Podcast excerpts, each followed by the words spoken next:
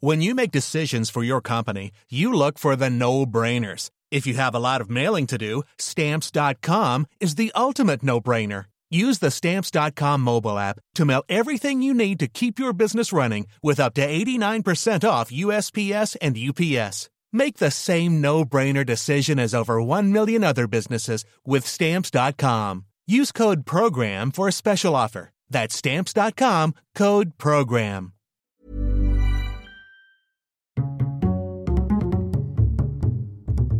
Culture G, Cultivez votre curiosité. Cette histoire tient autant de la légende que de la réalité.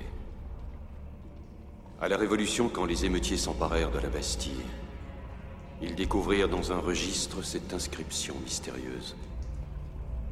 Prisonnier numéro 6, 4, 3, 8, 9000. L'homme au masque de fer. Le prisonnier le plus célèbre et le plus énigmatique de l'histoire de France, l'homme au masque de fer. Vous venez d'entendre les premiers mots du célèbre film de Randall Wallace où Leonardo DiCaprio incarne le mystérieux captif. Une version évidemment romancée, comme il y en a eu des dizaines.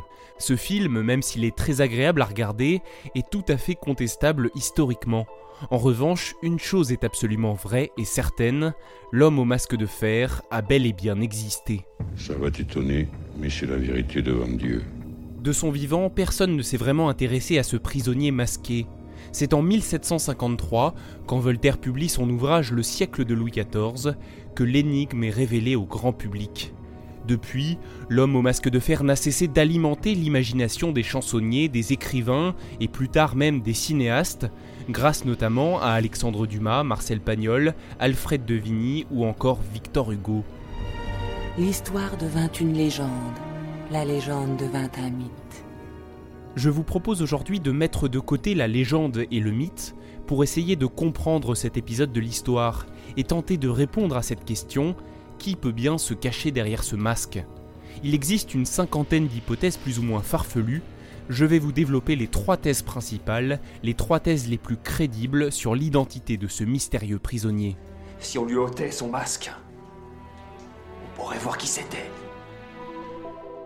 La première thèse la plus célèbre, l'homme au masque de fer serait le frère jumeau de Louis XIV. Un autre. Il y en a un autre. À l'origine, cette hypothèse est celle de Voltaire lui-même.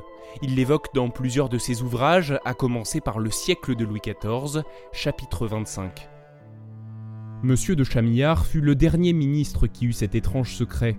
Le second maréchal de la Feuillade, son gendre, me dit qu'à la mort de son beau-père, il lui conjura à genoux de lui apprendre qui était cet homme, qu'on ne connut jamais que sous le nom de l'homme au masque de fer. Chamillard lui répondit que c'était le secret de l'État et qu'il avait fait serment de ne le révéler jamais. Et plus tard, dans Questions sur l'encyclopédie, Voltaire écrit Il est clair que si on ne lui permettait de parler à son médecin que couvert d'un masque, c'était de peur qu'on ne reconnût dans ses traits quelque ressemblance trop frappante. D'Alexandre Dumas avec le vicomte de Bragelonne à Marcel Pagnol dans Le secret du masque de fer, en passant par Victor Hugo et son ouvrage inachevé Les jumeaux, cette théorie d'un frère caché de Louis XIV est certainement celle qui anime le plus les passions. Cela tient du fait qu'à l'époque, il y avait une controverse sur qui était l'aîné entre deux jumeaux. Le premier à avoir vu le jour, ou le second qui, pensait-on, avait été conçu en premier. Pour éviter une querelle de succession, l'un des deux enfants aurait été dissimulé dès sa naissance, avant d'être recouvert d'un masque pour que sa ressemblance avec le roi ne révèle une vérité dangereuse pour la couronne. De nombreux historiens, dont Jean-Christian Petit-Fils, rejettent cette thèse, notamment parce qu'à l'époque, les accouchements avaient lieu en public, devant la cour. Faisons comme si c'était normal après tout. Pour l'historien Jean-Christian Petit-Fils, auteur du livre L'homme au masque de fer, la réalité est tout autre. On arrive à la seconde hypothèse la plus probable, celle d'Eustache d'Angers. Danger Danger euh, mm, mm, Danger Vachtenzi, danger Eustache d'Angers, c'est un valet qui est arrêté en juillet 1669 et enfermé dans la prison de Pignerol, un donjon situé dans une enclave des Alpes italiennes. La prison des personnalités. C'est aussi là-bas qu'est retenu depuis 4 ans l'ancien surintendant des finances, Nicolas Fouquet, et que le sera aussi le duc de Lausanne à partir de 1671. Eustache, lui, n'est sans doute qu'un simple valet qui a eu connaissance d'un secret qui ne doit pas être ébruité. Secret défense. Là-bas, un homme assure la garde de ses prisonniers, le gouverneur Bénigne d'Auvergne de Saint-Marc. À l'arrivée d'Eustache d'Angers, il reçoit ce message. Il faudra que vous portiez vous-même à ce misérable, une fois par jour, de quoi vivre toute la journée, et que vous n'écoutiez jamais sous aucun prétexte ce qu'il voudra vous dire, le menaçant toujours de le faire mourir s'il vous ouvre la bouche pour vous parler d'autre chose que de ses nécessités. Comme ce n'est qu'un valet, il ne lui faudra pas de meubles bien considérables.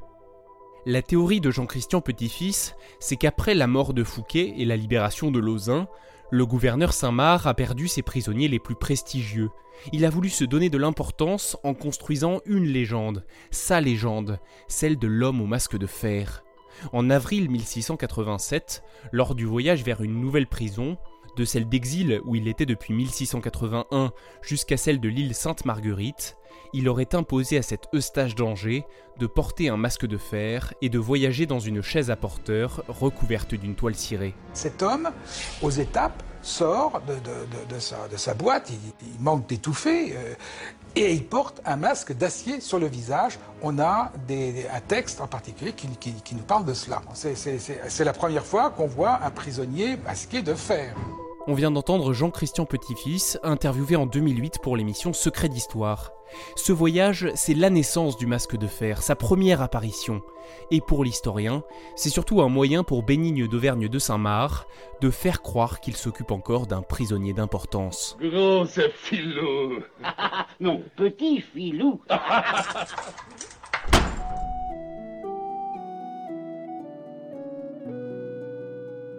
La troisième hypothèse est une version alternative de la précédente, avec un postulat de départ, et si Nicolas Fouquet n'était pas vraiment mort à la prison de Pignerol en 1680.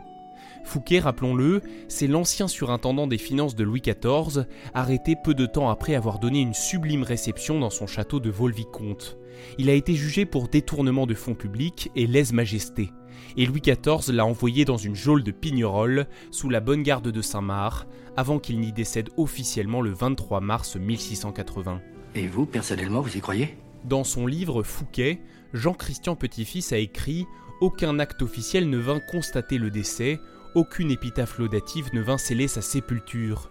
Ah C'est ce flou autour de la mort de Fouquet qui amène certains historiens à penser qu'il est peut-être l'homme au masque de fer. S'il a été déclaré mort mais qu'il est toujours en vie, personne ne doit plus voir son visage. Cela expliquerait qu'il soit traité avec respect et que soit fait le choix d'une chaise à porteur pour ses déplacements, un moyen de transport généralement réservé à la noblesse. Et cela justifierait aussi le confort de la cellule construite pour lui à la prison de Sainte-Marguerite, une grande pièce avec une cheminée et des toilettes. Cette théorie est notamment défendue par Claude Dabos, auteur d'une enquête fouillée sur le sujet. Pour lui, Fouquet est l'homme au masque de fer, ou plus précisément, le premier homme au masque de fer. Comment ça? Selon cet auteur, Fouquet serait certainement décédé au fort royal de l'île Sainte-Marguerite. À ce moment-là, pour enfouir la vérité, un autre prisonnier prend place sous le masque de fer, un ancien diplomate italien nommé Mattioli. En 1694, Mattioli quitte la prison de Pignerol, où il était encore, pour celle de Sainte-Marguerite. Et la même année, il est déclaré mort. Faisons maintenant un bond dans le temps jusqu'en 1698. Quatre ans plus tard a lieu le transfèrement à la Bastille de l'homme au masque de fer. Claude Dabos écrit sur le sujet. Quand Mattioli est transféré à la Bastille, tout est mis en œuvre pour que l'histoire retienne de lui qu'il était le fameux masque de fer de l'île Sainte-Marguerite. Pendant cinq ans, nombre de témoins peuvent observer ce prisonnier masqué de Sainte Marguerite, dont le nom ne se dit pas, à l'allure encore jeune, se rendre à la chapelle de la Bastille d'un pas alerte. Quand l'homme au masque de fer emprisonné à la Bastille décède en 1703, c'est le nom de Marchioli qui est inscrit sur l'acte de décès. Selon Claude Dabos, c'est pour que l'image du masque de fer soit à jamais dissociée de Fouquet. Le nom de Marchioli est étrangement proche de celui de Mattioli. Un tel indice, après tant d'années de mystère, laisse sceptique. Et si c'était bien lui, Mattioli aurait eu 63 ans en 1703, et sur l'acte de décès, il est écrit 45 ans. Pourquoi l'avoir rajeuni à ce point se questionne Claude Dabos? Parce qu'en 1703, Fouquet aurait eu 89 ans, et que l'on ne confond pas un homme de 45 ans avec un vieillard presque nonagénaire. Toi aussi, Tu as porté un masque. L'homme au masque de fer n'a évidemment pas porté ce masque toute sa vie, on dit parfois qu'il était couvert d'un masque de velours. Toujours est-il que son identité reste encore une énigme. Les hypothèses ne sont que des hypothèses, et après avoir fait d'importantes recherches sur le sujet, je ne choisirai pas une thèse parmi les trois que je viens de vous présenter. Voltaire a choisi la première, Jean-Christian Petit-Fils avec son livre L'homme au masque de fer penche pour la deuxième, tout comme l'émission Secret d'histoire avec Stéphane Bern, et enfin Claude Dabos et son enquête publiée sur internet défend la troisième thèse. Sur la page Facebook de Culture G, je vous partage les liens vers l'ensemble de ces différents travaux afin que vous puissiez, si vous le souhaitez, approfondir le sujet. Merci d'avoir écouté cet épisode jusqu'au bout. N'hésitez pas à le partager s'il vous a intéressé et à vous abonner au podcast Culture G. À lundi prochain. A lot can happen in the next three years. Like a chatbot may be your new best friend. But what won't change? Needing health insurance. United Healthcare Tri Term Medical Plans are available for these changing times. Underwritten by Golden Rule Insurance Company, they offer budget-friendly, flexible coverage for people who are in between jobs or missed open enrollment. The plans last nearly three years in some states, with access to a nationwide network of doctors and hospitals. So for whatever tomorrow brings, United Healthcare Tri-Term Medical Plans may be for you. Learn more at uh1.com.